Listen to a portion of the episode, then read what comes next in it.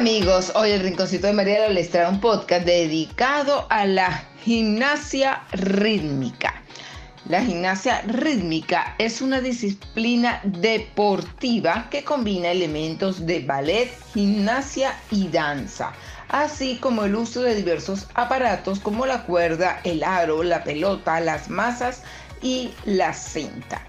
En este deporte se realizan tantas competiciones como exhibiciones en las que la gimnasta se acompaña de música para mantener un ritmo en sus movimientos, realizando un montaje con o sin aparato.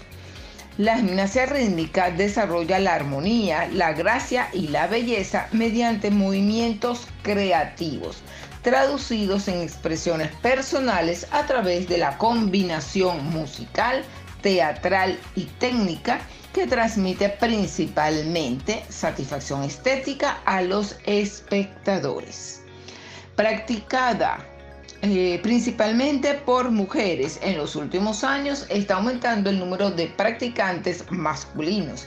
Las pruebas se realizan sobre un tapiz y la duración de los ejercicios es de aproximadamente 90 segundos en la modalidad individual y de 150 en la de conjuntos al igual que otras disciplinas de la gimnasia, tiene sus antecedentes en los estudios de Rousseau, transformándose con el paso de los años siempre ligada a la danza y a la musicalidad, hasta llegar a la década de 1930 cuando en la Unión Soviética comienza a practicarse como, a practicarse como deporte y empiezan en Alemania a introducirse los aparatos que hoy en día conocemos. Está regida por la Federación Internacional de Gimnasia, quien elabora el código de puntuación y regula todos los aspectos de la competición internacional de élite. Las competiciones están destacadas. Eh, más destacadas son los Juegos Olímpicos, el Campeonato Mundial de Gimnasia Rítmica, el Campeonato Europeo de Gimnasia Rítmica y la Copa del Mundo de Gimnasia Rítmica. ¿Cuáles serían las características de la gimnasia eh, rítmica? Se caracteriza por la capacidad que posee este deporte de integrar el trabajo físico, elementos artísticos como pasos de danza o ballet y elementos de teatralidad en una rutina de ejercicios de fuerza y flexibilidad corporal. Desde otro punto de vista, se caracteriza por ser un deporte cuya categoría más conocida y por lo tanto más representativa en la femenina. Esto no quiere decir que carece de participación masculina. Por el contrario, existe una versión de la gimnasia rítmica masculina, solo que esta se ha desarrollado de manera mucho más reciente y por lo tanto es menos conocida. En ambos casos, la gimnasia rítmica cuenta con la característica del dinamismo y el ritmo de las rutinas combinadas de danzas y ejercicios. Música de gimnasia rítmica.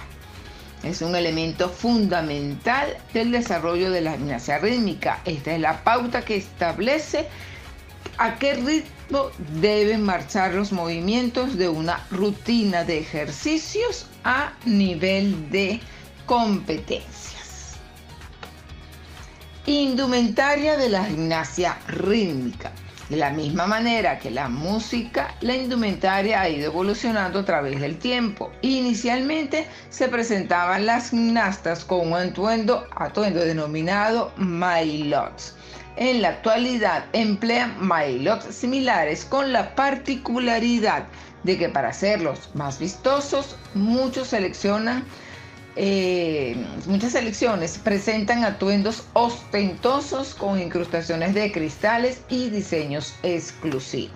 A pesar de esto, la indumentaria debe cumplir con los requisitos pautados por la FIG para ser aceptada en la competencia.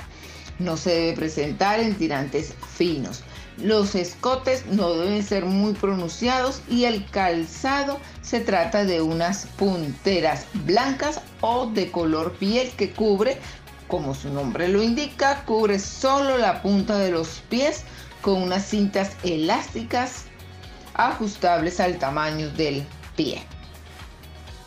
Espero que les haya gustado este podcast muy sencillito, pero muy, muy práctico y muy informativo sobre lo que es la gimnasia rítmica. Gracias y nos escuchamos en nuestro próximo podcast.